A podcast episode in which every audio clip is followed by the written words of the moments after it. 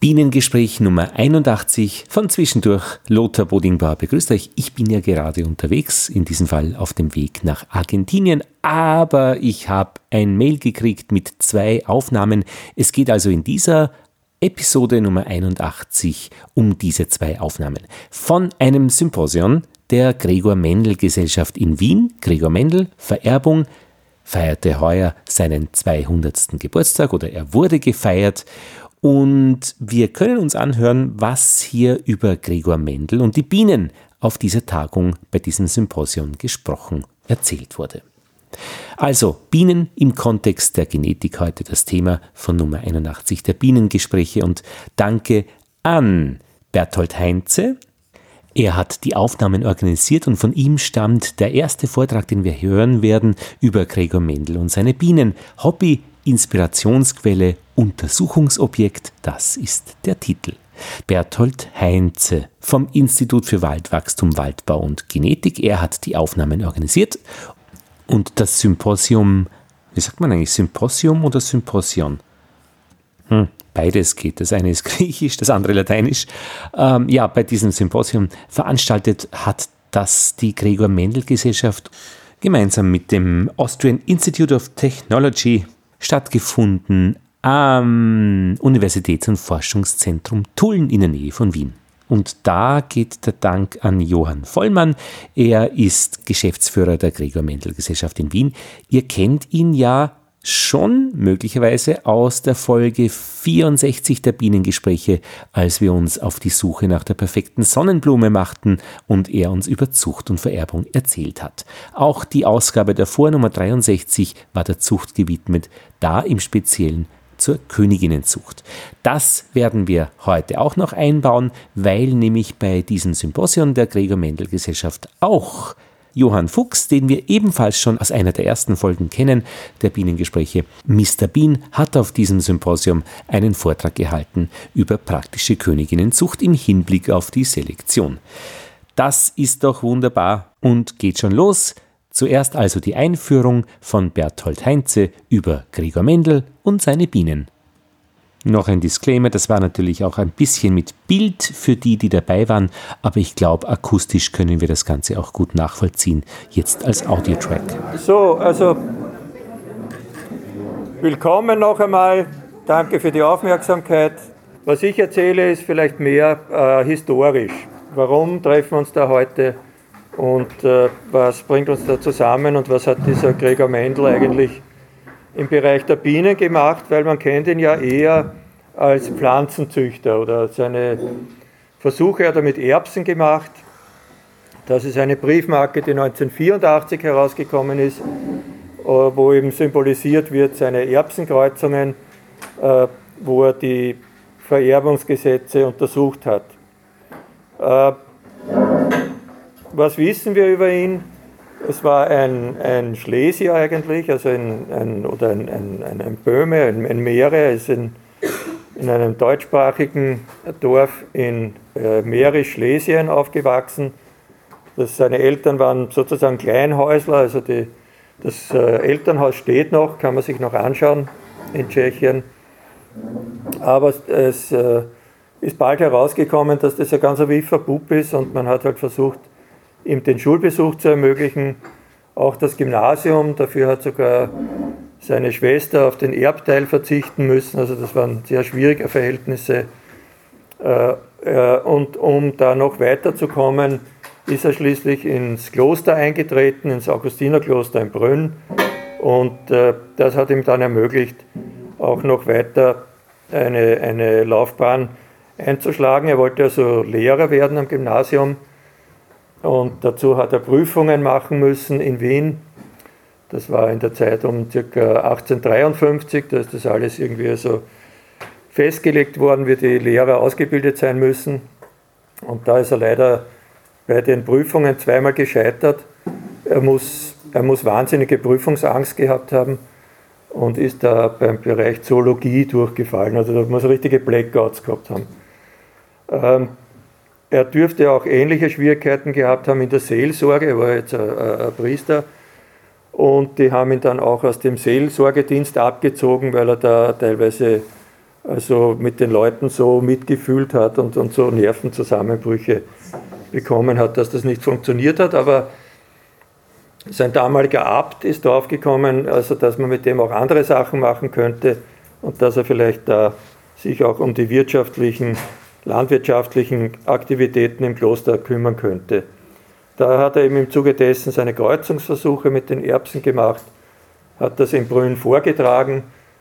Die Vorträge sind gut angekommen, er hat das in der Vereinszeitung veröffentlicht und äh, hat dann weiter im, im Kloster gewirkt. Das ist das Originalfoto, von dem die Briefmarke da designt worden ist. Was er da in der Hand hält, ist aber allerdings nicht eine Erbsenblüte, sondern Fuchsien. Er war auch ein sehr begnadeter Pflanzenzüchter, hat da eigene neue Sorten entwickelt äh, und auch bei anderen Pflanzen war er sehr aktiv. Da in der Mitte sehen wir den Abt, Cyril Knapp, der diese Aktivitäten sehr gefördert hat, weil das eben auch fürs Kloster anscheinend wichtig war, die ganzen landwirtschaftlichen Aktivitäten.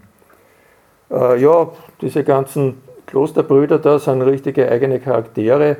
Ich glaube, der, der Herr Rüben war dann der Nachfolger von Mendel als Abt. Und äh, die alle haben irgendwelche Spezialisierungen, irgendwelche besonderen äh, äh Tätigkeiten ausgeführt zum Wohle des Klosters. Mit den Erbsen war das so, dass er sich Sorten gesucht hat, die rein erbig sind und die sieben definierte Eigenschaften haben und die sich äh, normalerweise bestäuben sich ja Erbsen selbst. Das heißt, wenn man einmal so eine reine Linie hat, dann geht das damit rein weiter und er hat sie aber gekreuzt, indem er die Pollen, äh, Staubblätter entfernt hat und künstlich von einer Sorte auf den anderen den Pollen übertragen hat. Und dann hat er noch einen Schritt weiter gemacht, diese Kreuzungsprodukte die erste Generation hat er wieder weiter gekreuzt und geschaut, wie geht denn das dann weiter. Das war damals eine offene Frage und äh, hat deshalb eben sehr viel Interesse hervorgerufen. Das Ganze hat er im Klostergarten in Brünn gemacht, das kann man auch heute noch besichtigen. Und äh, das, was ihn ausgezeichnet hat, war einfach, dass er mit enorm großen Anzahlen da gearbeitet hat. Also es dürfte sich um bis zu 12.000 Erbsen handeln, mit denen er gewirkt hat, alles penibel aufgezeichnet, notiert, beobachtet, gemessen und äh, ausgewertet. Äh, ich möchte jetzt da gar nicht näher darauf eingehen, das sind die sieben Eigenschaften, die er gehabt hat, aber da sehen Sie auch die großen Anzahlen, die bei den Kreuzungen untersucht worden sind und ganz genau gezählt worden sind. Ich habe sowas einmal probiert im, bei uns im Versuchsgarten, ich arbeite in einem forstlichen Institut, und da haben wir diese, diese rotblättrigen Buchen gehabt und Absaaten gemacht und dann ausgezählt. Ja, mein Assistent ist dreimal mit verschiedenen Anzahlen daherkommen, wie viel das jetzt wirklich waren. Also schon alleine das Zählen ist eine ziemliche Aufgabe. Ja. Ist gar nicht so einfach, wenn man da im Pflanzgarten die Pflanzen einzeln zählen muss, ob sie rot oder grün sind.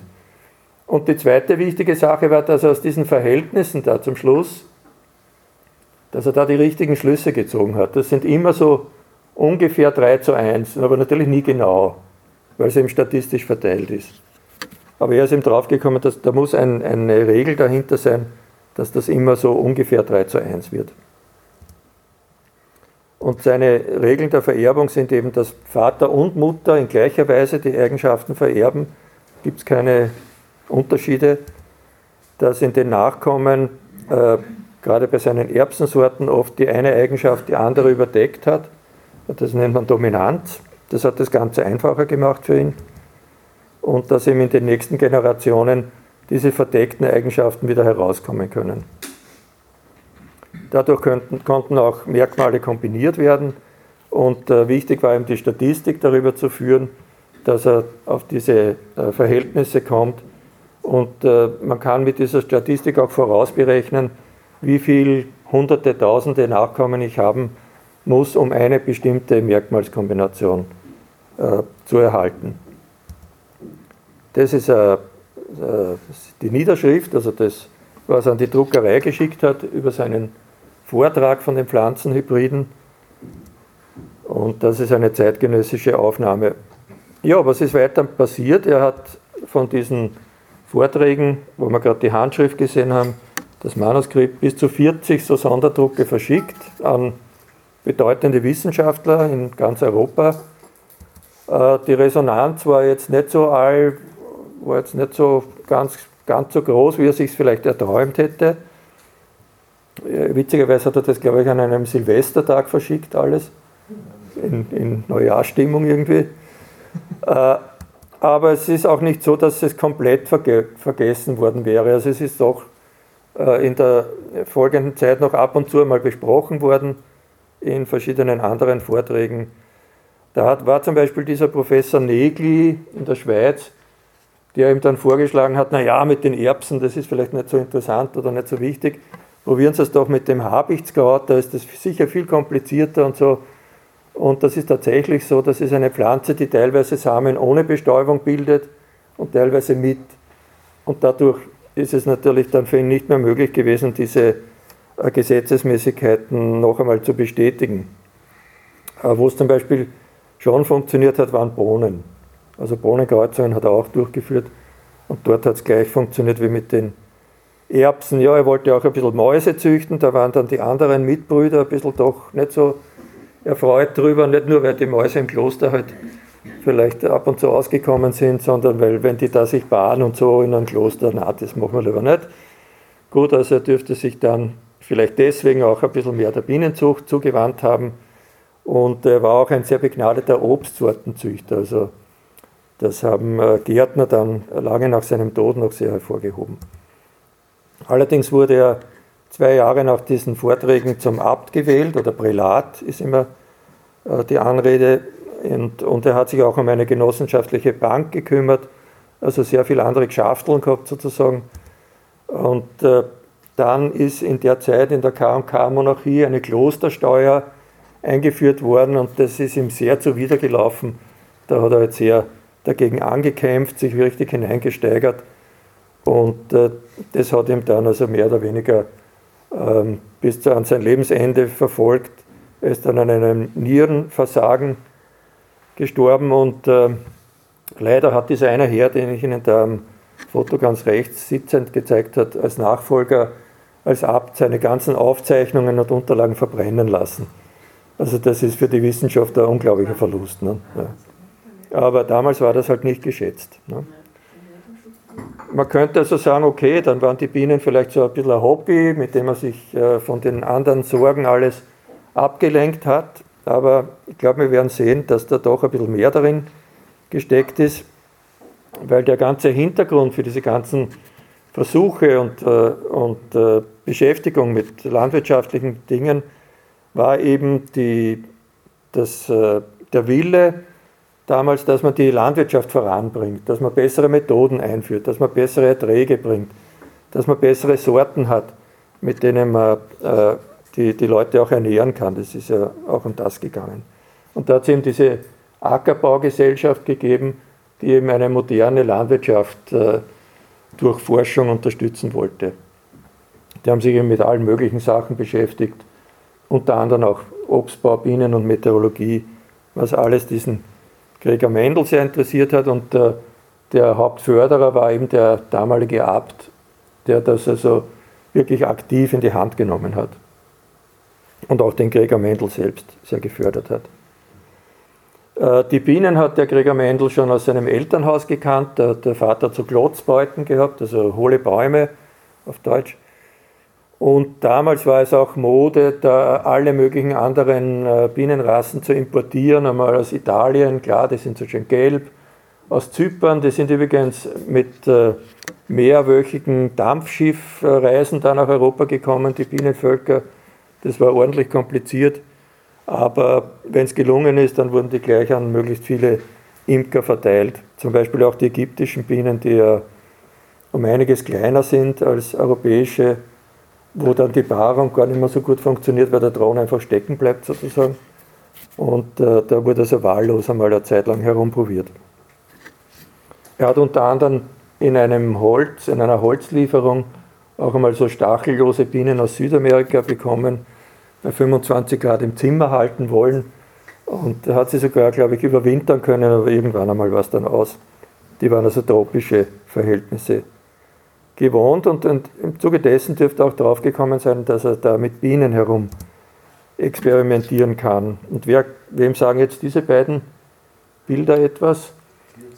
So, genau, Zierzon ist ein, ein, polnischer, das war sozusagen damals der Bienenpapst im äh, späten 19. Jahrhundert. Und der hat die Italiener Bienen sehr gefördert und eingeführt in Europa und hat halt so geschwärmt von denen, dass sie so gute Eigenschaften haben. Weil sie eben sanftmütiger, brutfreudiger sind als die Einheimischen. Damals war ja noch die dunkle Biene, die Einheimische im deutschsprachigen Raum. Und er hat aufgrund dessen auch die Pathogenese, also die Entstehung der Drohnen aus unbefruchteten Eiern entdeckt. Weil er eine Kreuzungskönigin gehabt hat, also italienische mal dunkle, und die Drohnen von dieser Königin waren im Verhältnis 1 zu 1 gelb und dunkel. Und äh, natürlich wollten die damals auch die importierten Rassen dann in, in Mitteleuropa rein weiter züchten und da sind sie immer auf diese Probleme gekommen, dass das gar nicht so einfach ist. Möglicherweise war das eine Inspiration für den Gregor Mendel, gerade dieses eine Verhältnis 1 zu 1, das hat er ja auch teilweise bei den Erbsen gehabt, bei Rückkreuzungen. Vielleicht hat ihm das irgendwie äh, so einen Geistesblitz gegeben. Umfeld, das Umfeld, in dem er das gemacht hat, war eben dieser Mährische Bienenverein als Teil der Ackerbaugesellschaft gegründet, das dann einen enormen Aufschwung gehabt hat unter dem Dr. Siwanski, der auch eine, eine, so eine Anleitung zur Bienenzucht gefunden hat, äh, geschrieben hat diese alten Schriften kann man heutzutage sehr oft im Internet bei den Bibliotheken finden, Österreichische Nationalbibliothek, Bayerische Staatsbibliothek, die haben das alles wunderbar eingescannt, ist äh, sehr interessant zu lesen. Das war ein Bienenverein, so wie wir es jetzt haben, aber allerdings mit weit über 1000 Mitgliedern. Ne? Die, haben, die haben sich getroffen in Brünn, die haben von jeder Vereinssitzung ein eigenes Mitteilungsheft geschrieben, das dann äh, in eigenen Bänden, Jahresbänden in den Bibliotheken gelandet ist. Das war die Zeitschrift Honigbiene von Brünn. Der Dr. Schiwanski ist dann 1974 gestorben. Es war sogar in Diskussion, ob der Mendel nicht sein Nachfolger werden könnte, hat das aber abgelehnt durch seine zahlreichen Verpflichtungen. Und er war auch noch immer Gymnasialhilfslehrer, weil er eben die Prüfung nicht geschafft hat. Aber er hat sich dann sehr oft im Verein zu Wort gemeldet, wurde zum Ehrenmitglied ernannt und eine letzte Nachricht ist knapp vor seinem Tod noch 81, 82 zu finden. Er hat sich ein Bienenhaus im Kloster bauen lassen. Das ist hier hinten und äh, das kann man in Brünn auch wieder besichtigen. Es ist renoviert worden. Und dahinter war eben der Spielberg, sein Anhang, so ein, so ein Hang, wo ihm, äh, er sich auch darum gekümmert hat, dass Bienen Trachtpflanzen äh, dorthin gepflanzt werden. Mit den Kreuzungen äh, ja, war er im, Endeffekt auch nicht so ganz erfolgreich. Er hat sich da ganz komplizierte Methoden ausgedacht. Im Wesentlichen wollte er die Bienen in einer Voliere kreuzen, also in einem 4x4x4 Meter Netzgestell äh, sozusagen und äh, ja, da ist er eben draufgekommen, die wollen nicht. Und sein, sein Ansatz war, dass er immer jüngere Drohnen genommen hat. Und wobei wir aber heute wissen, dass die Drohnen eine gewisse Zeit brauchen, bis sie reif sind. Und auf keinen Fall machen sie das in einem 4x4 Meter Käfig, sondern da muss man ihnen schon sehr viel mehr Platz geben. Das geht vielleicht in 40 Meter Höhe hinauf. Heute wissen wir das, aber ähm, wenn, wenn nicht solche Leute das früher probiert hätten dann, und das beschrieben hätten, dann würde man vielleicht heute noch herumprobieren. Und äh, wir wissen zumindest, dass es so nicht geht. Wo er dann doch ein bisschen erfolgreicher war, ist dann erst äh, relativ spät herausgekommen, auch aus seiner alten Zeitschrift, äh, aus der ungarischen Biene, aus Temeswar, von diesem Verein hat ihn nämlich jemand besucht, 19, also 1881 circa, und dann seine Eindrücke dort beschrieben. Und was er damals gemacht hat, war offensichtlich, dass er teilweise Königin und Drohnen direkt am Flugbrett abgefangen hat und irgendwie zusammen in, diesen, in diese Voliere gebracht hat, ergebnislos. Er hat äh, dann teilweise die Drohnen aus dem, aus dem Stock genommen. Er, war ihm, er hat sich eben gedacht, die müssen noch jünger sein auch nichts geworden. Was ihm dann einmal gelungen ist, vor allem mit diesen zyprischen also Völkern, dass er im Spätsommer die Königin entnommen hat. Da sind natürlich schon sehr viel weniger fremde Drohnen unterwegs. Und dann hat er in dieses Volk auch noch eine Drohnenwabe eingesetzt. Und da dürfte es dann einmal funktioniert haben, dass er reine Nachzucht hat. Er war bei all dem, wie auch bei seinen anderen Versuchen, ein sehr genauer Beobachter. Es hat ihn einmal jemand berichtet, okay, deine gelben zyprischen Drohnen müssen da meine Königin begattet haben. Dann hat er sich genau ausgerechnet, wie weit ist er entfernt und hat gesagt, okay, die Drohnen müssen mindestens drei bis vier Kilometer fliegen. Also das war ihm auch schon bekannt. Leider waren diese Kreuzungen mit dieser Zypernbiene sehr wild, aber dann doch wieder auch ertragreich. Was könnte seine Motivation dahinter gewesen sein? Also es, ich glaube, das Hauptthema, was, da, was man da eh immer schon sieht, ist eben die Leidenschaft, landwirtschaftliche Verbesserungen zu bringen. In der Zierpflanzenzucht bei den Fuchsien, bei den Nutzpflanzen, Erbsen, Bohnen, beim Obst und möglicherweise auch bei den Bienen. Das mathematische Denken, und das dürfte er durchaus beim Studium in Wien gelernt haben, das war sicher nicht umsonst, da hat er sehr gute Professoren gehabt. Dieses mathematische Denken und das Zusammenfassen in Regeln äh, dürfte ihm da geholfen haben und er wollte eben schauen, ob das bei Bienen ähnlich ist. Und vielleicht wollte er wirklich äh, untersuchen, ob seine Regeln allgemein Gültigkeit haben. Also nicht nur bei den, bei den Erbsen oder so, was viele Leute als Sonderfall abgegeben haben und ja, okay, das mag schon so sein, aber zum Beispiel der Charles Darwin, ein sehr bedeutender Wissenschaftler in der Zeit, ist ausgegangen davon, dass bei der Vererbung nur ganz kleine minimale Veränderungen vor sich gehen und das, was da in der in der Erbsenzucht ist, ja, das ist für, für seine Forschungen nicht so wichtig, hat er gedacht. Ja, wir wissen mittlerweile, bei Bohnen hat es geklappt, bei diesem Habichtskraut, Hiratium eher nicht. Was aus den Mäusen geworden ist, wurde uns nicht äh, überliefert. Und beim Obst dürfte er aber schon erfolgreich gezüchtet haben auch. Da sind dann in den 1920er Jahren teilweise noch Obstbäume gestanden, die er gezüchtet hat in Brünn. Und es ist also durchaus möglich, dass er deshalb Bienen auch als weiteres Untersuchungsobjekt angesehen hat. Leider war er erfolglos, das wissen wir heute eben wegen der speziellen Paarungsbiologie der Biene, wegen der Hochzeitsflüge, die über mehrere Kilometer gehen. Die Drohnenreife ist wichtig. Die Biene vermeidet die Inzucht wie das Weihwasser, wie der Teufel das Weihwasser. Und dass eben viele Merkmale von sehr vielen Genen auf einmal beeinflusst werden, war da auch ein, ein Hindernis sicher. Und zuletzt eben, dass sich die Königin mehrfach bat, nicht nur mit einem Thron.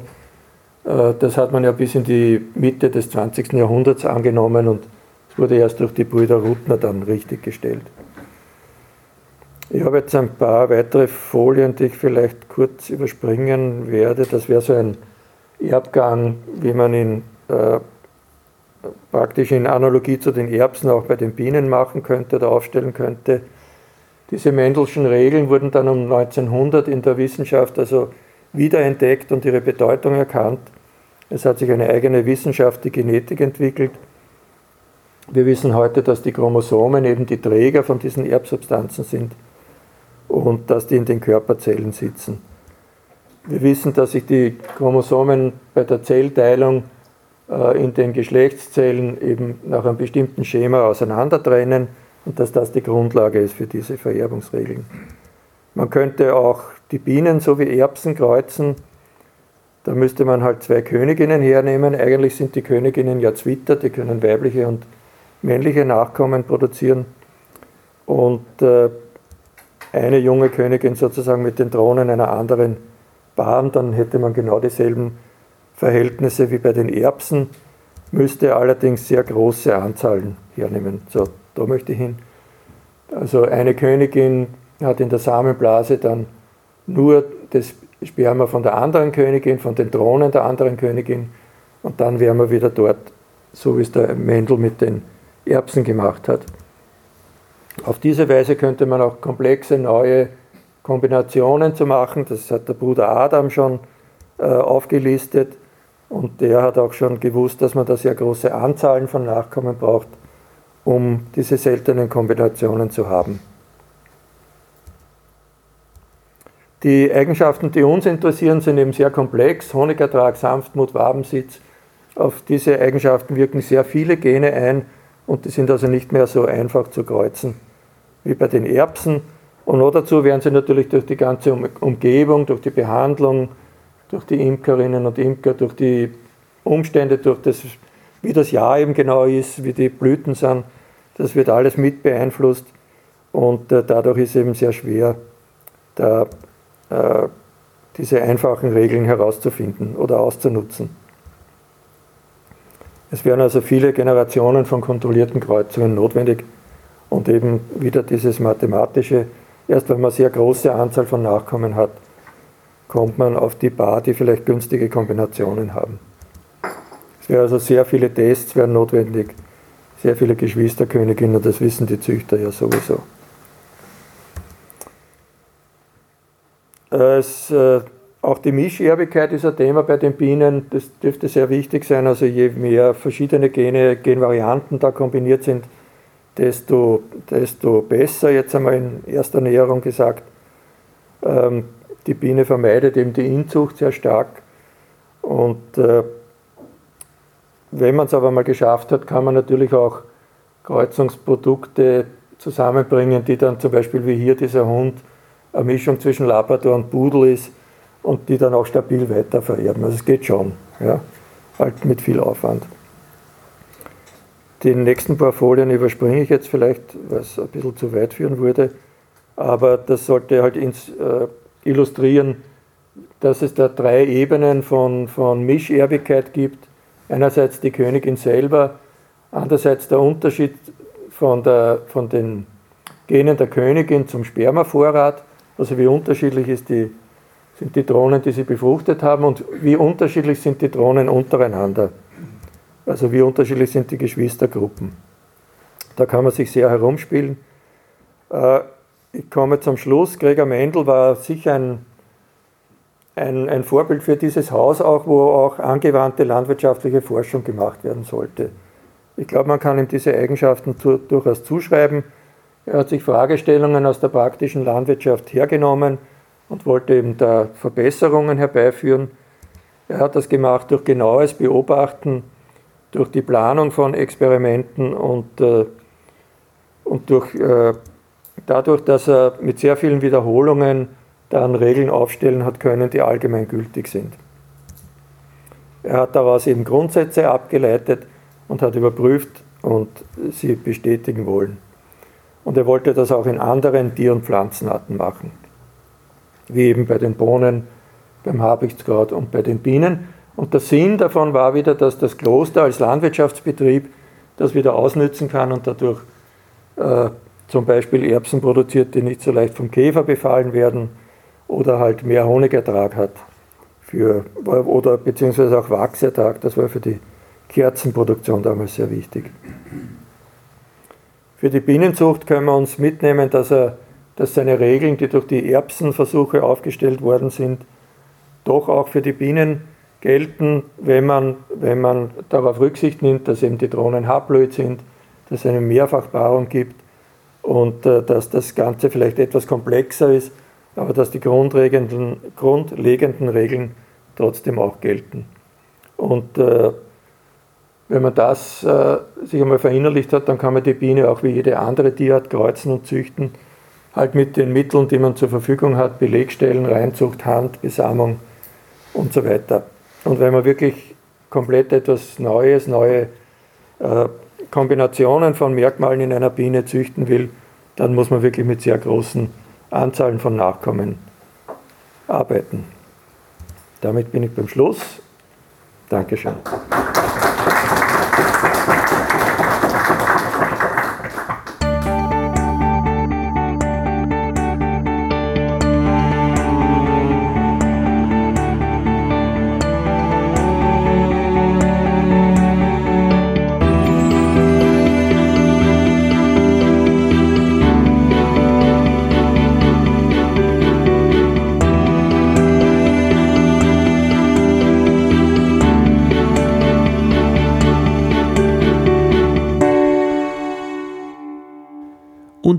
Zum zweiten Teil zum Königinnenzüchter Johann Fuchs. Mr. Bean. Er lebt in der Nähe von Wien, in Ort an der Donau. Und ihr kennt ihn schon aus der Folge Nummer 4. Hier aus dem gegenwärtigen Jahr 2022, also jetzt. Im Oktober hat er diesen Vortrag gehalten. Ja, vielen, vielen Dank für die Einladung. Herzlich willkommen auch aus der Praxis einmal. Jetzt haben wir sehr viel über Theorie gehört. Das heißt, ich kann mir einige sozusagen äh, Erklärungen schon sparen. Und erste Frage, die ich jetzt gleich habe, ist, wer hat hier in diesem Raum von den Zuhörern noch gar nichts mit Bienenzucht oder mit Bienen zu tun? Also wer hat keine Bienenvölker zu Hause? Oder haben wir jetzt nur Imker hier? Wer hat nichts mit Bienen zu tun? Ein paar sind doch dabei. Ich, ich habe nicht genau gewusst, wie viele und wie viele Profi-Imker hier sein werden. Jetzt habe ich den ersten Teil ein bisschen oberflächlicher behalten, damit wir hier auch Leute, die noch nie was von Bienen äh, gehört haben, ein bisschen mitnehmen können und dann einen kleinen Teil über die Körung, also wie wir das äh, mit einfachsten Mitteln, nicht so wie in diesem Haus mit äh, DNA-Analyse, sondern mit einfachsten Mitteln äh, in den Rassezugehörigkeiten bestimmen können. Und wie gesagt, ich habe hier mal ein paar grundsätzliche Dinge über meinen Betrieb. Äh, ich habe ja in Ort an der Donau bin ich aufgewachsen und, und bin dann aber dann durch berufliche äh, Verschiebungen dann eben zehn Jahre weggezogen, wieder zurückgekommen nach Ort an der Donau im Machfeld und habe dann äh, habe in der Zeit, wo die Varroa-Milbe gekommen ist, 1985, 86, erst deswegen angefangen, weil ich äh, äh, die Bestäubung für meine Obstbäume äh, vermisst habe. Das hat man damals wirklich deutlich gemerkt. Bin dann also 25 Jahre Hobbyimker gewesen und dann 2012 bin ich dann als Erwerbsimker eingestiegen. Also ich habe schon noch auch Ahnung, wie das mit 5 bis 10 Völkern ist. Und bin dann jetzt mit ca. 200 bis 250 Völkern immer unterwegs. 200 mache ich für die eigentliche Honigproduktion und 50 Völker sind so für Königinzucht und für die Belegstelle in, in Leinzer Tiergarten muss ich auch 20 Völker hinstellen, die wenig Honig bringen. Äh, wir haben da 15 verschiedene Standorte, also für den Honig. Ich habe dann noch mehr zum Überwintern und so. Und die sind alle am Weinviertel verteilt. Ich versuche seit ein, zwei Jahren auch die Spritkosten, schon bevor das äh, Spritchaos oder Energiechaos gekommen ist, äh, zu minimieren. Und deswegen habe ich jetzt nicht mehr so viele Wanderungen geplant. Also ich versuche mehr im Weinviertel zu bleiben. Äh, was ich da gleich dazu sage, ist, dass das in den letzten zwei Jahren durch Trockenheit immer schwieriger wird. Meine äh, Selektion oder sprich meine eigene Intention ist, der Trockenheit auszuweichen und die Varroa-Milbe ein bisschen äh, anderen Spezialisten zu übertragen, die Bekämpfung, weil bei uns die Trockenheit heuer und das letzte Jahr extreme Ausfälle verursacht hat. Das wird man wahrscheinlich in anderen Regionen später erst sehen. Gut, also Hobbyimker bin ich halt schon etwas länger und Erwerbsimker zehn Jahre und wir haben dann mit den Reinzuchtkönigen habe ich da angefangen, mal, habe mir gedacht, was ist da so ein Unterschied und so, habe ich ungefähr in den 90er Jahren, ich schätze 1995 und da war ich immer in Mistelbach auf der Belegstelle Hirschgrund, Mistelbach, das ist bei mir die nächste.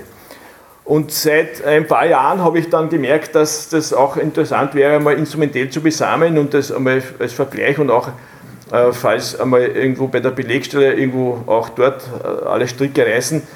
Ich, ich habe einmal bei der Belegstelle von Höhlental einspringen müssen, ein Jahr, weil dort äh, ein, ein Faulblutfall war und sie, sie konnten nicht die, die Drohnenvölker nicht dorthin stellen.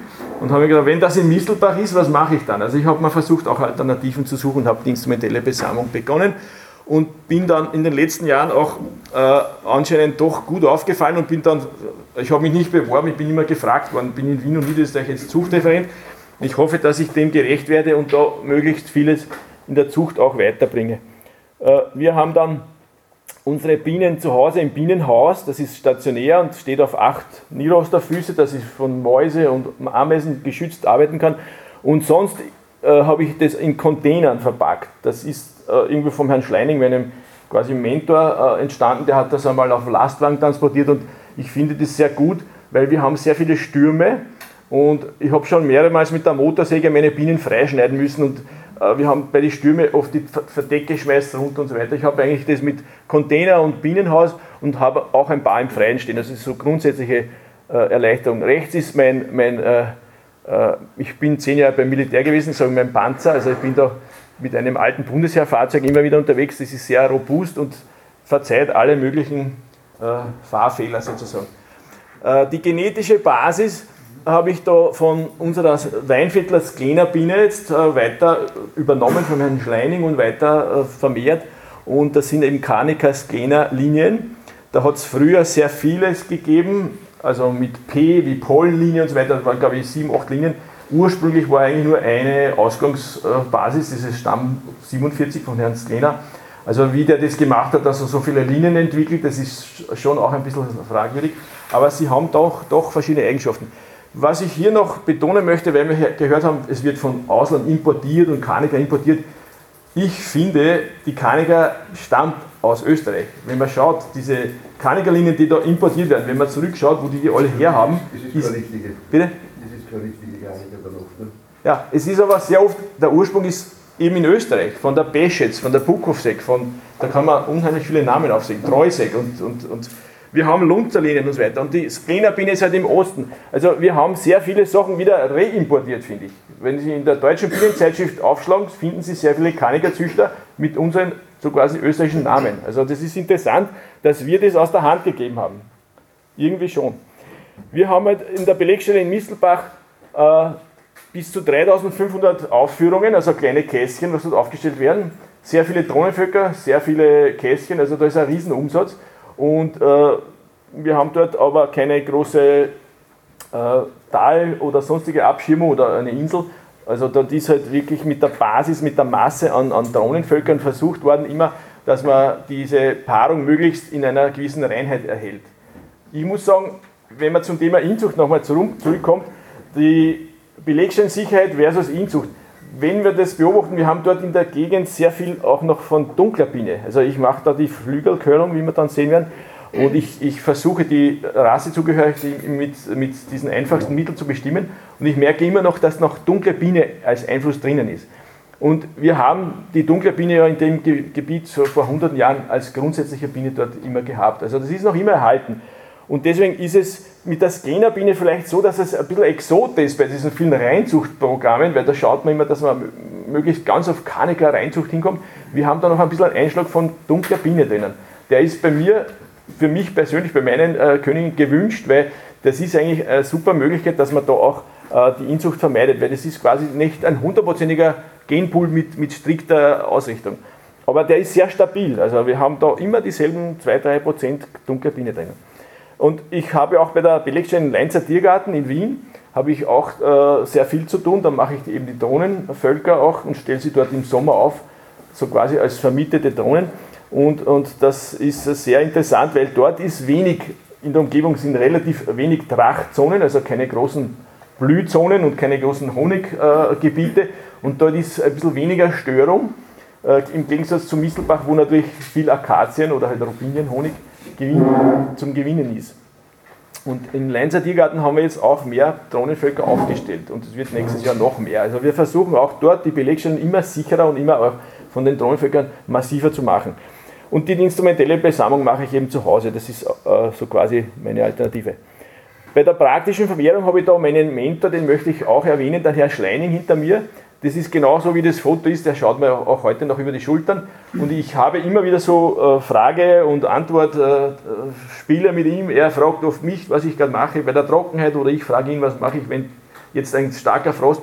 Oder zum Beispiel das Schwierigste war für mich vor ein paar Jahren einmal am Anfang Juni, ich glaube 2. Juni, waren das, ich glaube, 3 oder 4 Grad Celsius, war fast Frost oder war, glaube ich, in den Außenbezirken war Frost, da haben sie die Kürbispflanzen, die so aufgegangen waren, noch einmal neu anbauen müssen bei uns im Machfeld. Frost am 2. Juni. Da habe ich sofort angerufen, was machen wir jetzt?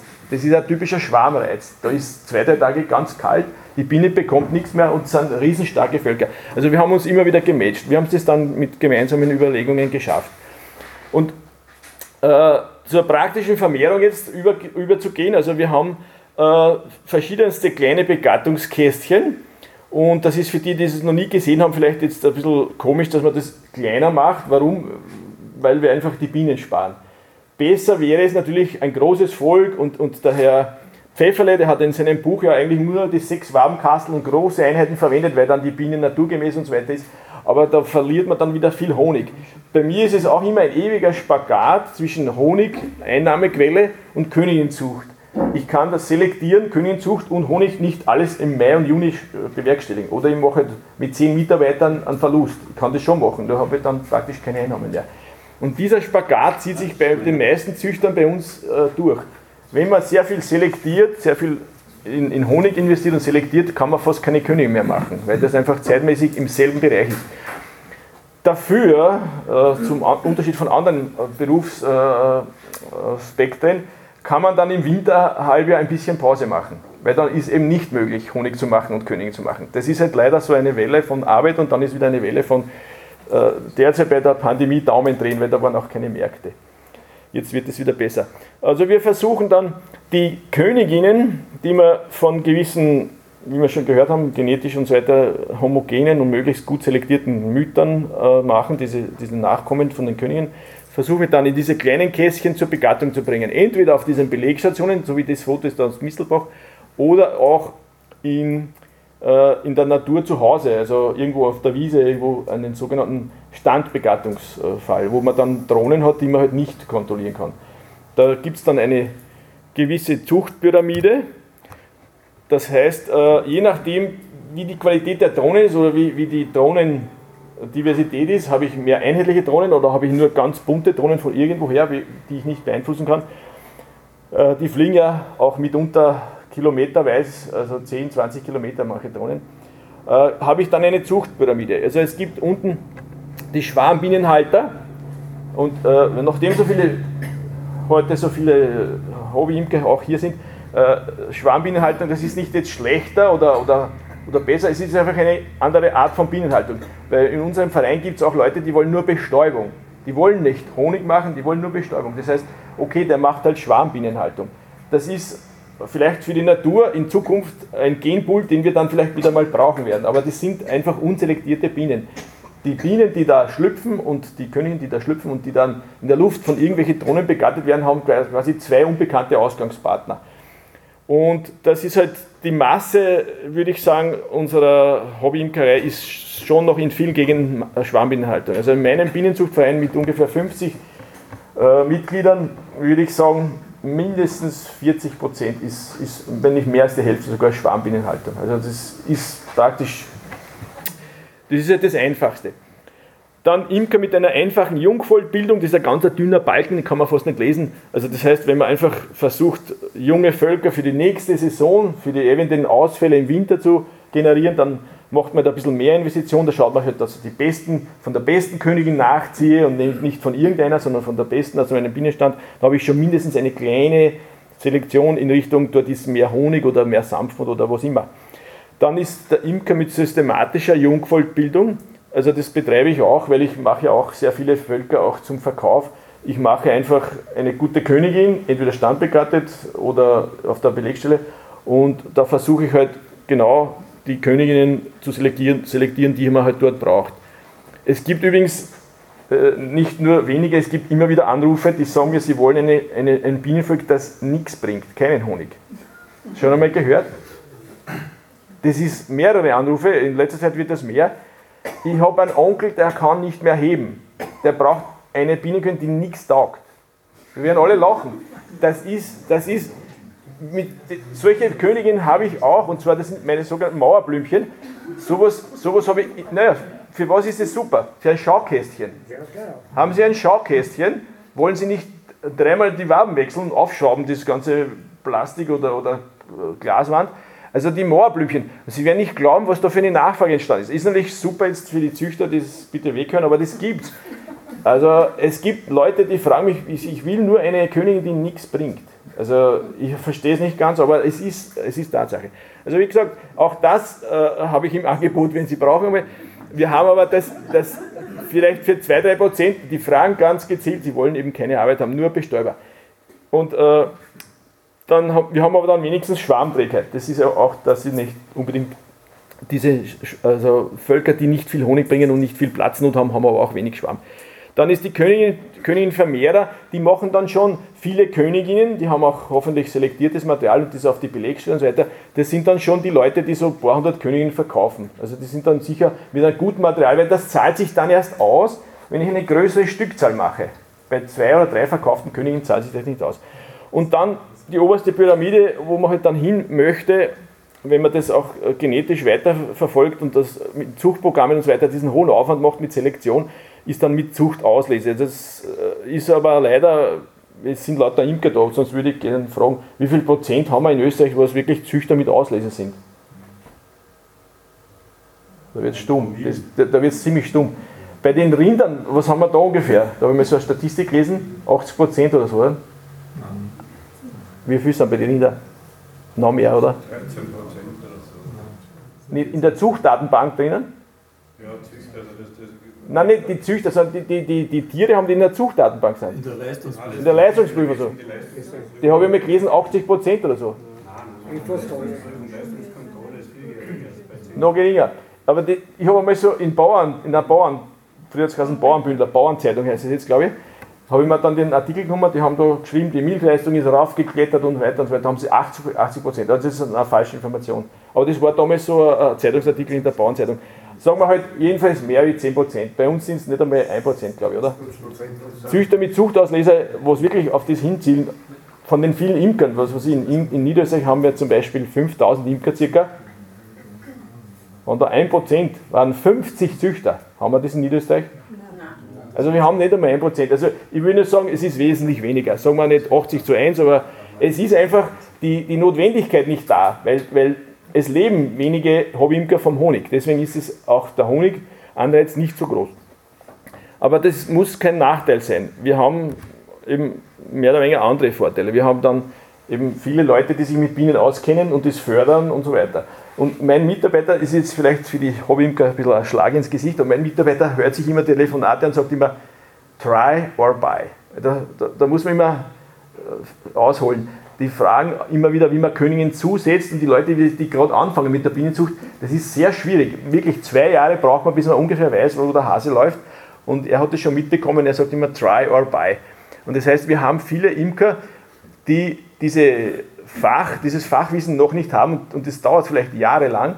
Und, und damit äh, haben wir auch vieles, was nicht genetisch so bearbeitet ist, dass wir in die Inzucht fallen. Das, glaube ich, ist der, der, der andere Vorteil. Wir haben sicher noch viele Bienen, die vielleicht noch äh, total unbehandelt sind von früher.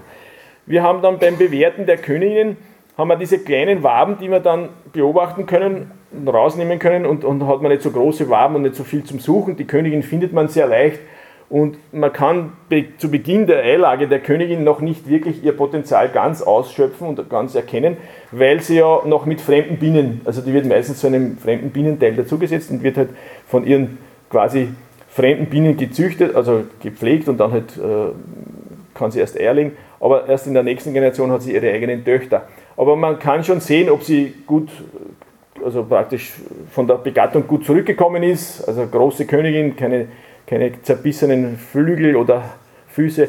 Und dann wird die Königin bei mir, also zumindest fast jede, wenn, wenn ich sie nicht sehe und sie nicht da ist oder sie hat umgewechselt, gibt es vielleicht ein oder zwei Prozent ungezeichnete, sonst durch jede Königin zeichnen, weil man dann auch beim nächsten Mal bei der Nachschau weiß, ob es noch die Originale ist und so weiter. Also ich tue das dann nicht nur bewerten, sondern auch zeichnen. Und dann beim Zusetzen, das ist dann der nächste Schritt, ich muss ja dann wieder von dem kleinen Völkchen auf ein großes Ertragsvolk kommen oder auf einen Ableger zum Überwintern. Und, und da ist leider so, dass äh, wie viel Prozent, ich kann es nur von meinem kleinen Minibetrieb jetzt sagen, wie viel Prozent werden da vernichtet beim, beim Zusetzen. Jetzt verkaufe ich die Königin oder verschenke sie im Verein. Was schätzt ihr alle? Wie viele Prozent der Königinnen werden vernichtet? Durch, die sind legefähige Königinnen, alles wunderbar, Käfig weggeschickt mit der Post oder abgeholt. Wie viel werden da beim Zusetzen kaputt. 15, 20 Prozent? Ja, ich schätze mindestens. Bei den unbegatteten Königinnen, die eigentlich eh nicht wirklich einen, einen Königengeruch haben, verschenke ich das bei mir im Umgebungsbereich bei meinen Imker, damit ich die Drohnen für das nächste oder übernächste Jahr habe. Das sind fast 40 Prozent. Da weiß ich es deswegen, weil ich frage dann immer, wo ist die Königin? Bei den anderen, da verschwinden sie einfach so und jeder sagt, oder sie fliegen davon beim Zusetzen. Ich, ich, ich, muss leider sagen, das tut mir sehr weh, dass das so viel ist. Und ich habe vor ein paar Jahren angefangen mit schon Fotos und so, mit einem Konzept. Mein nächstes Buch, mein erstes und mein vielleicht letztes Buch wird nicht heißen, die Geschichte der Bienen oder Bienenpflege im Jahresverlauf oder sowas, sondern nur ein einzelnes kleines Kapitel. Zusetzen von Königinnen. Das ist ein Buch, das wird vielleicht erst später rauskommen, Also nicht, ich bin noch dabei, aber ich muss sagen, das tut mir am meisten weh, weil wir züchten da und machen uns da Gedanken über Gott und die Welt und dann wird die Königin irgendwo eingesetzt, naja, ist sie, ist sie Thronpolitiker, ist egal, ich hau aber die Königin rein. Da nicken ein paar, okay, ich will das jetzt nicht ausschmücken, aber wir haben, äh, äh wir, wir, haben, wir haben, was bleibt dann von diesen vielen Königen, die wir da alle betrachten und so weiter? Bei den Rindern ist klar, der kommt in den Stall, wird gefüttert und der gibt Milch oder was, nicht? Wie viele werden da tot? Wie viele werden da beim Zusetzen, beim Kauf und so weiter, wie viele werden da ausfallen? Na, fragen Sie mal, ich, ich frage immer jetzt die, die Genetiker, wie viele fallen da aus? Da will ich sagen, bist du wahnsinnig, den haben wir gerade gekauft, können wir doch nicht sterben lassen. Aber bei den Königen, naja, ist mir halt runtergefallen. Ich muss immer wieder, ich muss immer wieder sagen, ich habe auch Leute, denen gebe ich keine Königin. Sie lachen. auf mein Handy gibt es mindestens einen äh, Super Imker steht da drauf. Na, die fragen das zusetzen, dann machen sie es anders und dann schreiben sie es nicht gegangen. Sage ich, hätten Sie das genau gelesen, das halbe Stunde E-Mail, was ich geschrieben habe, hätte er das genau zu dem Zeitpunkt gemacht. Ich, ich muss jetzt sagen, äh, ich gesagt, äh, das, das tut mir sehr weh, weil das Zusetzen der Königin, das ist mein Erfolg, da kommt nie was zurück, weil die sind nie angekommen oder nie erlebt. Äh, jedenfalls die Vorteile dieser Zuchtauslese, wenn die Königin dann sich wirklich im nächsten Jahr entwickelt, weil im ersten Jahr wird sie ja zu fremder Bienen zugesetzt meistens, dann äh, hat man von der Zuchtauslese eben diese gute planbare Vererbung der Eigenschaften mit der Honigleistung, wie wir schon gehört haben, diese, ich habe das unten mit Vitalität bezeichnet, also Honigleistung kann man am besten messen. Die Sanftmut, das lasse ich immer meinen Besuchern messen. Ja, na, lachen alle. Warum? Weil ich mache das Volk auf und ich merke nichts, es ist ruhig. Dann geht irgendwer vorbei, tschack, dann kriegt er Blitz drauf. Ich weiß nicht, warum das so ist, aber das ist anscheinend die Schwingung, die man hat. Ich kann die Sanftmut immer messen. Ich mache das Ding auf und es ist ruhig und ich habe sehr wenig Bienenstiche, obwohl ich nie einen Schleier habe. Und mein Mitarbeiter hat meistens dann die Sanftmut-Tests gemacht. Der ist jetzt schon ein bisschen immun. Wabensitz, Wabensitz ist so ein, so ein Ding, das man eigentlich äh, nicht so richtig beobachtet. Die meisten machen auch und was ist Wabensitz? Das ist irgendwie eine ungreifbare Eigenschaft. Was recht hin und her rennen. Genau. Oder Waben sitzt, die sitzen nicht, die rennen ja oder krabbeln auf der Arbeit. Ich, ich nehme dann einen, einen ganz normalen, also im, irgendwo daneben hingestellt, schon im, im, im Bereich von geschützt, nicht irgendwo auf die Wiese, sondern einfach so einen Wabenbock, wo es nicht unbedingt viel Wind gibt und gibt die Wabe einfach dorthin. Dann schaue ich mal so ein bisschen, nach fünf bis zehn Minuten ist da noch eine Biene drauf oder sind alle weg. Oder das ist so der Extremfall. Und Wabensitz ist was, was für Hobbyimker wesentlich mehr Beachtung finden müsste, weil wenn man das einmal hat, man macht dann so ein Kastel auf oder ein großes Volk mit 50.000 Bienen ist dann so hoch und die gehen so spazieren, müssen Sie mal schauen, was das macht, wenn Sie es 20 Mal machen bei Hobbyimker mit Zweitervölkern macht es schon einen, einen, Unterschied, weil die, die sagen dann immer, die sind so brav. Sag ich, ja, die sind Wabensitz. Das ist nicht sanft, das ist Wabensitz, das ist was anderes. Die rennen nicht herum, die sitzen ziemlich drauf. Und bei der Schwarmdickheit, das kann man auch messen. Also da sieht man auch, ob sie dann im Sommer dann noch Bienen haben oder eben die Nachschorfungskönigin. Und der Vitalität habe ich alles Mögliche, von der Varroa-Toleranz über Bienenkrankheiten und sonstiges. Da, da, da, sieht man aber auch am Honigertrag im Sommer, meiner Meinung nach, äh, weil sie dann natürlich, wenn sie mit was anderem kämpfen, als wie mit, mit den Blüten draußen, dann sind sie beschäftigt mit einer eventuellen Krankheit.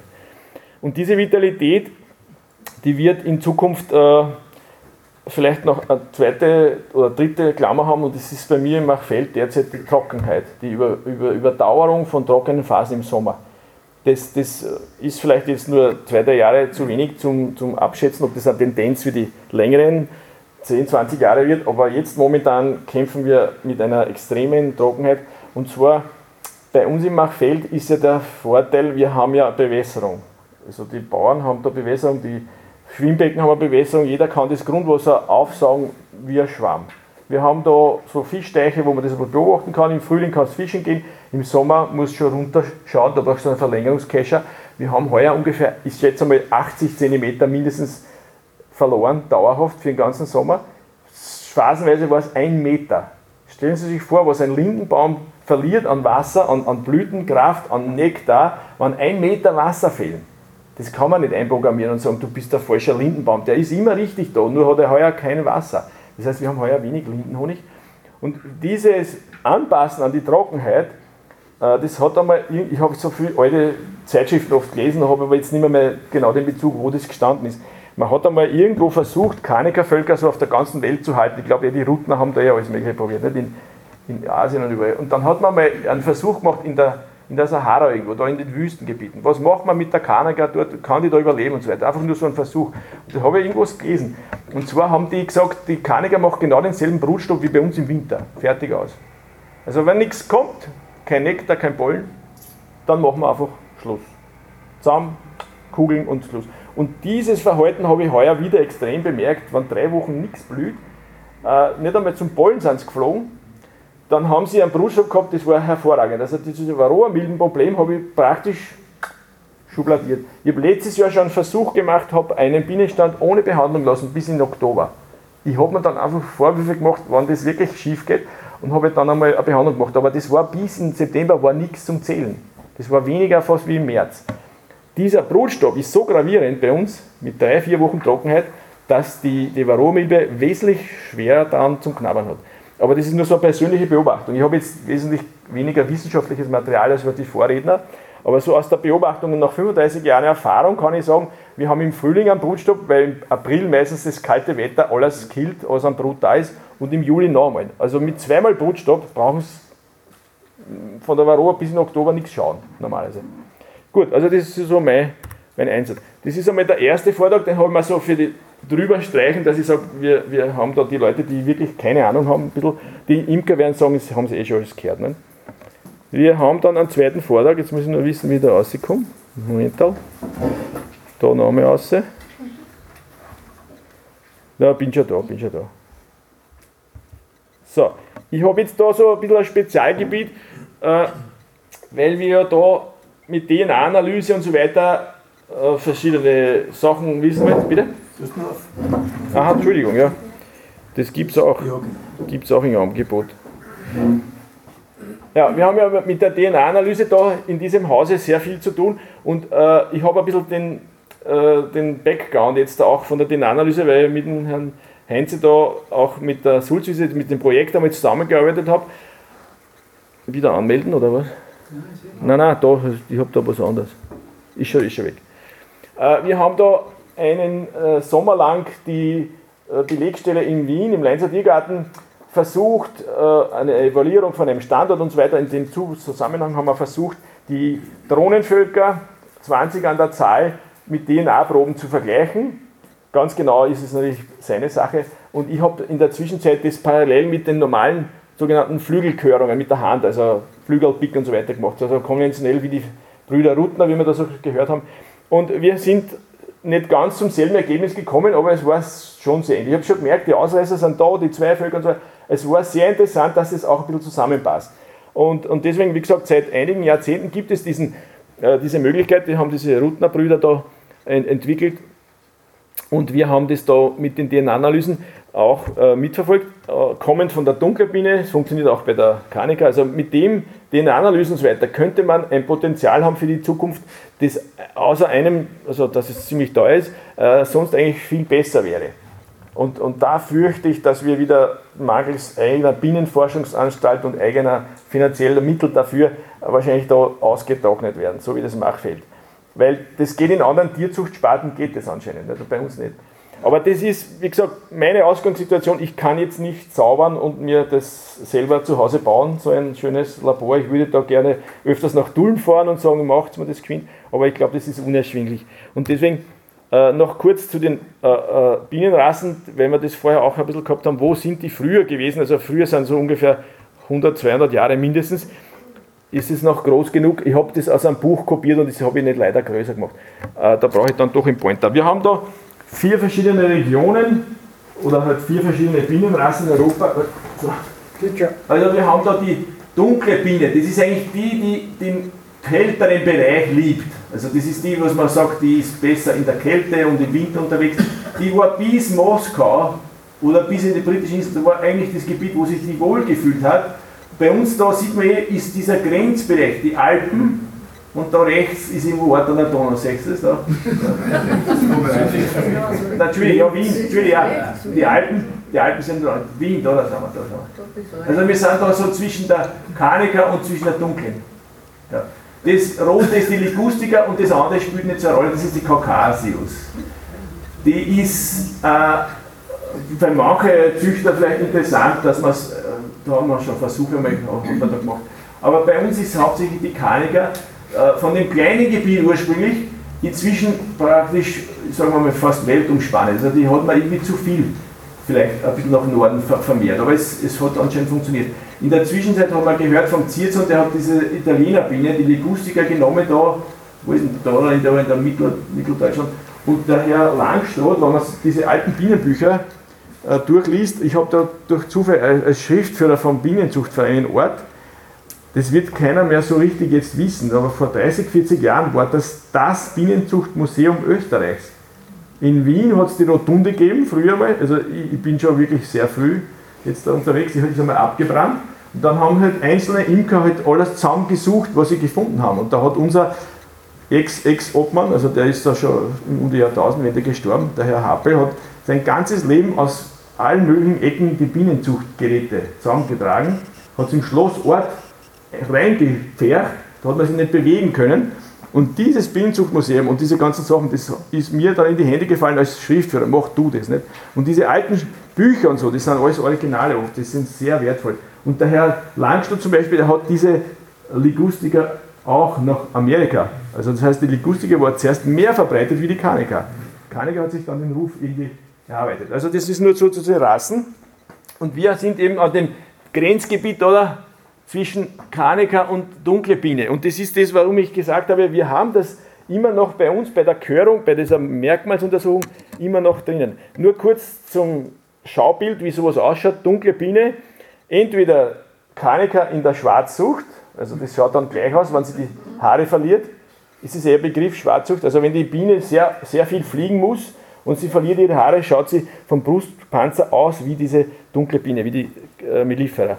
Dann haben wir die Mellifera canica, die ist eigentlich graue Biene bezeichnet, aber nur deswegen, weil sie so viele Haare hat, dass sie diese gräuliche Außenfassade bekommt. Dann haben wir diese Ligustica, die ist halt eher bunt, also gelb, hat mehrere Ringe gelb, aber die sind also von der Größe und von den, von den anderen Sachen ziemlich gleich. Dann haben wir die Unterscheidungsmerkmale, die wir da heranziehen.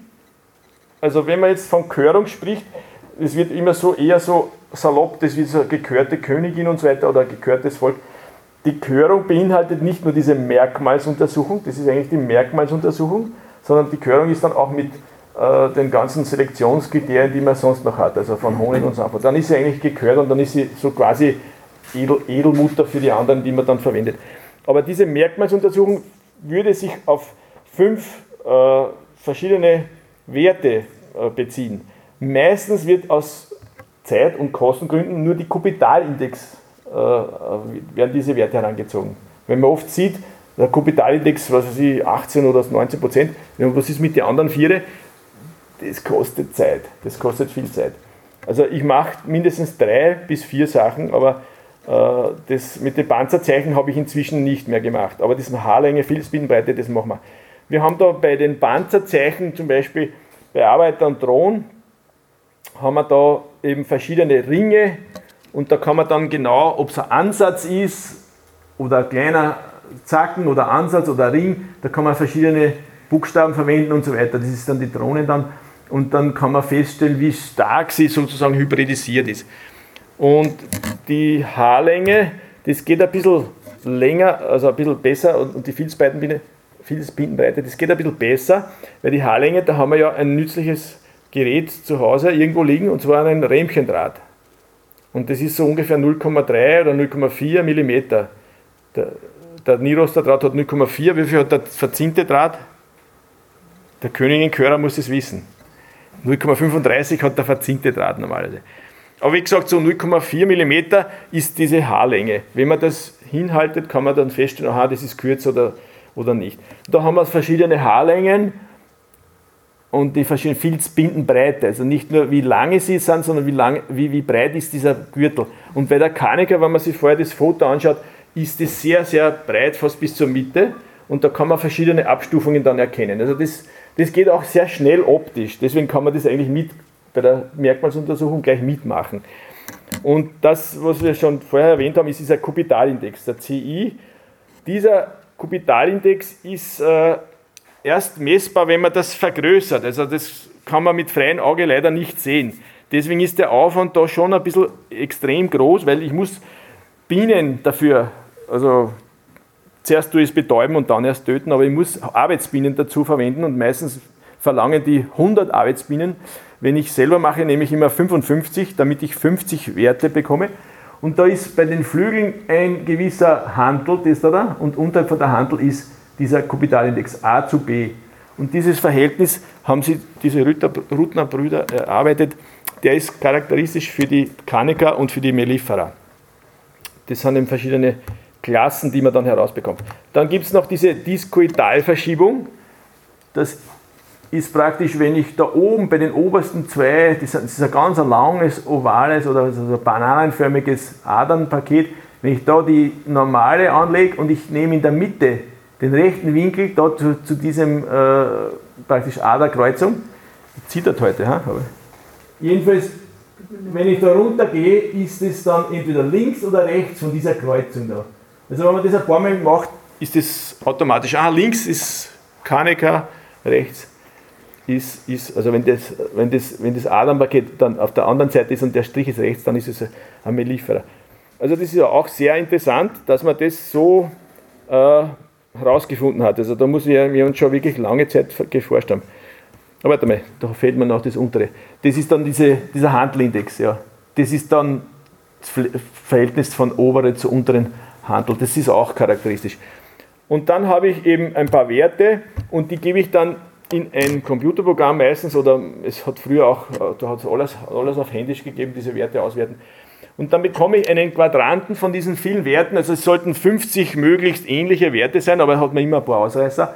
Und das ergibt dann so eine Kaniker-Quadranten oder eben einen Mellifera-Quadranten. Also das heißt, das ist dann interessanterweise auf so einen relativ primitiven Ansatz möglich, die Rassezugehörigkeit zu bestimmen. Ist es schon zu schnell oder, oder hat es eh schon wieder gemacht? Diese Flügel, Flügelpicken, das zeigt, das ist mühsam. Man muss sich vorstellen, wenn man da ein bisschen eine Verschiebung zusammenbekommt, ich, ich klebe das ja auf einen Dixo-Streifen, aber nicht den normalen, da muss man wirklich einen guten, breiten Dixo haben, der, der, der dann, wo man schreiben kann und so weiter. Und wenn man das dann ein bisschen strapaziert, indem man es ein bisschen dehnt und es schrumpft dann zusammen, dann ist da schon wieder mal, da ist man schon gleich links draußen von dem Ganzen. Also das ist sehr, sehr äh, anfällig auf auf gewisse äußere Reize wie Temperatur oder Dehnung. Und wir haben da schon oft Werte gehabt, wo man gesagt hat, es kann nicht stimmen, haben wir das Ganze noch einmal machen müssen, weil das einfach nicht zusammenpasst. Also das ist am Anfang ein bisschen mühsam. Bei dem Projekt damals habe ich Gott sei Dank ein oder zwei Helfer gehabt, weil da habe ich müssen, wenn man da nur 20 Völker nimmt, davon haben wir dann die Töchter, die was geschlüpft sind und begattet worden sind, da haben wir dann schon so viele Flügel gehabt. Pro Volk 50 Flügel, und von den vier Werten sind das schon mal 50 mal 4 sind das schon mal 200 mal 20. Also ich habe glaube ich 4.000 oder 5.000 Werte eingegeben. Ich habe gesagt, das war in der Zeit von Mai und Juni fast schon zu viel. Aber es ist jedenfalls eine günstige Möglichkeit, wo man, wo man auch zu Hause das machen kann. Sonst ist man leider abhängig von eben einer großen äh, Geräteschaft und von sehr aufwendigen, teuren äh, Instrumenten. Ja, wir haben dann beim Erscheinungsbild der Bienenrassen äh, von früher her noch, das ist schon ein bisschen länger her, dieses Erscheinungsbild, das ist natürlich nicht mehr, mehr so hundertprozentig auseinanderzuhalten. Da hat man die Rüssellänge, Winterhärte und so weiter. Und da sieht man sehr schön äh, die großen Unterscheidungen zwischen Mellifera und Carnegie. Also die Winterhärte ist bei der Mellifera gut, also die ist sehr an die Kälte angepasst, hat aber auch kleine Kolonien im Winter und die Carnegie ist eher mittel, die Ligussica ist im Süden, die ist schlecht und die Kaukasiker ist auch schlecht. Also das heißt, die, die Winterhärte von der äh, dunklen Biene fällt hier augenfällig auf. Deswegen habe ich eigentlich bei mir in meinem Gebiet die dunkle Biene habe ich sozusagen gerne mit im Programm. Also wenn da noch ein paar Prozent dunkle Biene drinnen ist und ich komme ja auch nicht so schnell weg von diesen paar Ausreißern, dann fürchte ich, dass das vielleicht gar kein, momentan ist es vielleicht nicht so eine ideale Kaneka-Keule, aber es kann vielleicht einmal interessant sein, wenn ein trockener oder kalter Winter kommt, wo sich die Kaneka-Gene sozusagen weniger gut eignen als vielleicht die Mischung mit den, mit den dunklen Bienen. Und wir haben dann unten die Bruttätigkeit gering bei der Mellifera und bei der Kaneka hoch. Also da ist ein ganz ein großer Unterschied offensichtlich. Ja, und die anderen Stech, Stechlust und so, das kann man nicht mehr so genau äh, die Sanftmut und so weiter, kann man nicht mehr so genau beurteilen, weil die dunkle Biene ist auch bearbeitet worden. Wir haben jetzt dunkle Biene im, im Salzburg und, und in, in, in Tirol und ich habe nicht gehört, dass es dort Killerbienen gibt. Also das heißt, diese ursprüngliche Form, wie man es da beschrieben hat, das ist schon ein bisschen länger her. Ja, wie mache ich das dann in der Praxis? Da habe ich eben so Flügel, die muss man schneiden, dann aufpicken. Man sieht da, das ist wirklich eine, eine, sehr anstrengende Tätigkeit in Bezug auf die Augen. Wenn man dann noch das auswerten muss mit den Augen, da muss man oft Pause machen. Das ist wirklich äh, manches Mal beim, Kunstlicht innen im, im, Inneren ist es manchmal sehr mühsam. Und da werden die verschiedenen Bienenvölker oder die Königin in dem Fall aufgeschrieben und dort wird halt dann 50 Flügel aufgepickt, also 25 glaube ich in einer Reihe und, oder sonst da 30 sind es immer, und, also 2 mit 30, dann habe ich 60 Flügel und 50 brauche ich. Und solche Blätter mit Flügel habe ich schon so viele, das ist wirklich eine Menge Arbeit verpackt. Wir haben dann Möglichkeiten mit einem Computerprogramm vom Bexa, wenn das wer schon gehört hat, das Wort, das ist ein, ein Computerprogramm, wo ich dann diese Flügel noch weiter vergrößere und dann mit einem Mausklick die Punkte, die wir da gesehen haben, also das, Koital links, rechts, dann unten und so weiter, der rechnet das dann alleine aus. Oder was ich auch einmal, was ich sehr gut finde, ist dieses äh, Merkmalslineal das ist dann, ich habe jetzt nicht den vergrößerten Flügel jetzt da hinter, im Hintergrund, aber der ist dann so groß wie das ganze Bild da und dann halte ich diese Folie drüber und kann automatisch gleich drunter diesen Index ablesen. Also zum Beispiel, das ist da von dem Kubitalindex, da hat man ja gesehen, das ist immer rechts zu links, da ist schon diese, das ist ja glaube ich aus. Ah, jetzt wieder da ist der untere Teil vom Flügel und der nach oben gebogen ist schon mit dem richtigen Winkel und dieses Verhältnis lese ich dann da ab, wo ich dann lande und da habe ich den Klasse 2, 2,0 oder 17, 14, 16 und weiter und 20. Also ich kann dann sofort den Index ablesen, brauche dann nicht das Verhältnis Zahl. Das, das hat mir sehr geholfen, das mache ich dann auf einem großen Bildschirm, den man früher gehabt hat für diese Autoersatzteile, diese Mikrofilm-Bildschirme, die sind da super. Also das, da muss man sich einfach helfen. Man sieht schon, wenn man das ein bisschen länger beobachtet, wenn ich hier diese Führung mache, ich habe übrigens einen Background, ich bin HTL-Biochemiker aus der Rosensteingasse und habe sehr viele Jahre lang mit Mikroskopen, aber ich habe das komplett verlassen, das Medium. Also ich bin 1985 maturiert und dann nichts mehr mit dem zu, tun. Aber ich habe hab gesehen, die Instrumente und alles, unsere Labors haben mehr Glasflaschen gehabt und noch so viel andere Sachen. Und wir haben sehr vieles da oben gesehen, was auch wirklich sehr sinnvoll ist und teuer ist, aber da sieht man in der Bienenzucht, das kannst du nicht einmal fördern. Wenn ich jetzt als Königenzüchter sowas fördern lassen möchte, zum Beispiel irgendein Programm, da glaube ich gar nicht, dass das irgendwo in einem Programm drin ist. Also das ist schon so absurd, oder? Gibt es das als Förderung? Nein, das ist so absurd, wenn man als Königenzüchter da in der Pyramide nach oben will und irgendwas braucht, irgendein Gerät, das wird gar nicht einmal gefördert. Also es ist gar nicht im Programm drin. Und deswegen ist es so schwierig, in Österreich was zu hören oder hören zu lassen. Gut, wie ist noch die Zeit? Sie schauen schon auf die Uhr, dass ich nicht überziehe. Genau, sonst dürft ihr keine Fragen stellen. Ja, bei der Auswertung haben wir dann so einfach nur A4-Blätter, das ist wenigstens nur ein kleines Blatt Papier. Und da kommen dann halt diese Werte, äh, da ist wieder dieser Kaniger-Quadrant. Und da sieht man schön aktuell, dass das eben nicht ganz so, wie man vorher gesagt hat, da oben herumschwirrt, sondern so mehr unten auf der dunklen Biene schon oder eben da. Und, und das ist aber kein Problem, weil das ist noch immer 100% von den Handelindex und die Diskutalstudien sind da so 54, da ist ein bisschen schlechtere Königin, aber das ist dieser Übergang, dieser Overlap, das ist da links wäre die dunkle Biene und rechts die Kaniker. Da ist ein bisschen was in dem Overlap drinnen, aber das ist, wie gesagt, diese kleine Prozentzahl, die ich eigentlich sage, okay, das toleriere ich. Das ist halt diese angepasste Biene, die von dort herkommt, meiner Meinung nach. Und wenn, wenn ich so Auswertungen habe, kann ich dann die nächste Generation, die nächsten Königinnen mehr oder weniger in diese Richtung äh, vermehren. Und da habe ich eines, das passt überhaupt nicht. Da kommt man dann eben drauf, weil eben darum mache ich es ja, dass ich auch sehe, was nicht passt. Und da sieht man schon, der, der Quadrant ist weiter, sehr weiter nach dunkle Biene verschoben und da ist unterhalb, unterhalb von dieser Trennlinie des schwarzen Balken, zum Unterschied von der anderen vielleicht nochmal, da ist fast nichts. Und da habe ich praktisch sehr viel da unter das da, das ist ein ganz großer Ausreißer. Wenn das jetzt nicht bei, beim Hantieren mit den Flügeln passiert ist, was offensichtlich, wenn sie dann lauter so Werte kriegen, die sehr einheitlich sind und nicht einer da oben, einer da, also wenn das so einheitlich ist, dann habe ich, glaube ich, gut gearbeitet vorher und dann ist die Auswertung eben für die Bienenkönigin zum Weitervermehren nicht geeignet. Ich nehme die Königin nicht aus dem Programm und, und die wird nicht irgendwo hingeschickt nach Nirvana, sondern die ist halt eine F1-Königin oder halt, wie sagt man, downgraded. Aber die ist da, da steht auch dann das Ergebnis nicht, entspricht nicht den Kanecker-Kriterien. Und da sieht man dann, der hat 72% und 64 ne, sind das. Und im Endeffekt kann man so in einfachsten Mitteln sozusagen auch zu Hause das hören. Wir haben ja noch immer diese zwei Zuchtverbändchen. Das tut mir sehr weh. Ich bin da immer wieder in Gesprächen gewesen mit beiden, dass man das zusammenführt. Und es ist für mich ein long, long, long time investment, dass ich da was mache und diskutiere. Aber es ist momentan anscheinend eben so, dass es, sagen wir so, es ist jetzt so. Das tut mir weh, weil das äh, schwächt beide Zuchtverbändchen und beide werden sich äh, mit Förderung und sonstiges immer wieder fragen, wohin das führt, weil ist, ist leider zu wenig Power drinnen. Wir haben bei den anderen, bei den Mendelschen äh, Grundlagen gesehen, der macht das mit Tausende, Hunderttausende Erbsen. Wir machen ein paar tausend Königinnen zusammen, oder? Die zwei Zuchtverbändchen. Und das ist, glaube ich, ein, ein Ansporn, dass man da jetzt da diejenigen, die das wissen und die auch bei der Zucht mitmachen, weiter mehr Daten eingeben und mehr Selektionszucht betreiben.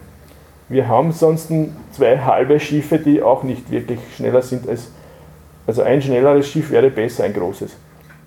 Aber das ist nur so eine Motivation, weil doch, doch mehrere Imker sind, die vielleicht dann einmal in die Verbände hineinwirken und da ein bisschen was bewirken, dass man diese Zuchtverbände und auch, ich spreche es direkt an, auch Backfast hineinnimmt. Weil beim Bibit sind vier, vier Zuchtrichtungen drinnen. Da sind auch die dunkle Biene, die Backfast, die sind alles in einem Zuchtdatenprogramm drinnen. Und, und ich habe da keine Vorbehalte mit irgendjemand über das Thema zu diskutieren, auch nicht mit Backfast-Imker. Aber das Problem ist, dass wir in Österreich eben derzeit äh, zu klein strukturiert sind. Gut, ich hoffe, ich habe da nicht zu viel Altes neu aufgebacken. Die Leute wissen das ohnehin schon alles, oder? Und ja, bedanke mich für die gute Zuhörerschaft, die sehr leise war und gar keine Fragen stellt und bin noch für Fragen für alle da, aber wie gesagt, die Leute sind ja eh alle Imker. Ja, ja, die Leute sind ja eh alle Imker. Das ist doch eine gute Sache. Danke, Johann Fuchs. Danke an alle, die hier zum Gelingen dieser Ausgabe der Bienengespräche Nummer 81, Gregor Mendel und die Bienen beigetragen haben. Vielen, vielen Dank. Ähm, bisschen wurmt es mich, dass ich jetzt keinen Korrespondentenbericht habe. Ich krieg's gerade nicht hin. Ich bereite Vorträge vor über die Antarktis und die Drake-Passage und die Meuterei auf der Bounty und den zirkumpolaren ähm, Ozeanstrom, also alles irgendwie Geografie und Zeug. Ich kann gerade nicht mehr machen ähm, und ich freue mich, dass äh, es äh, wieder eine Folge gibt jetzt oder gegeben hat und dass du dabei warst. Viele liebe Grüße und alles Gute für dich und deine Bienen.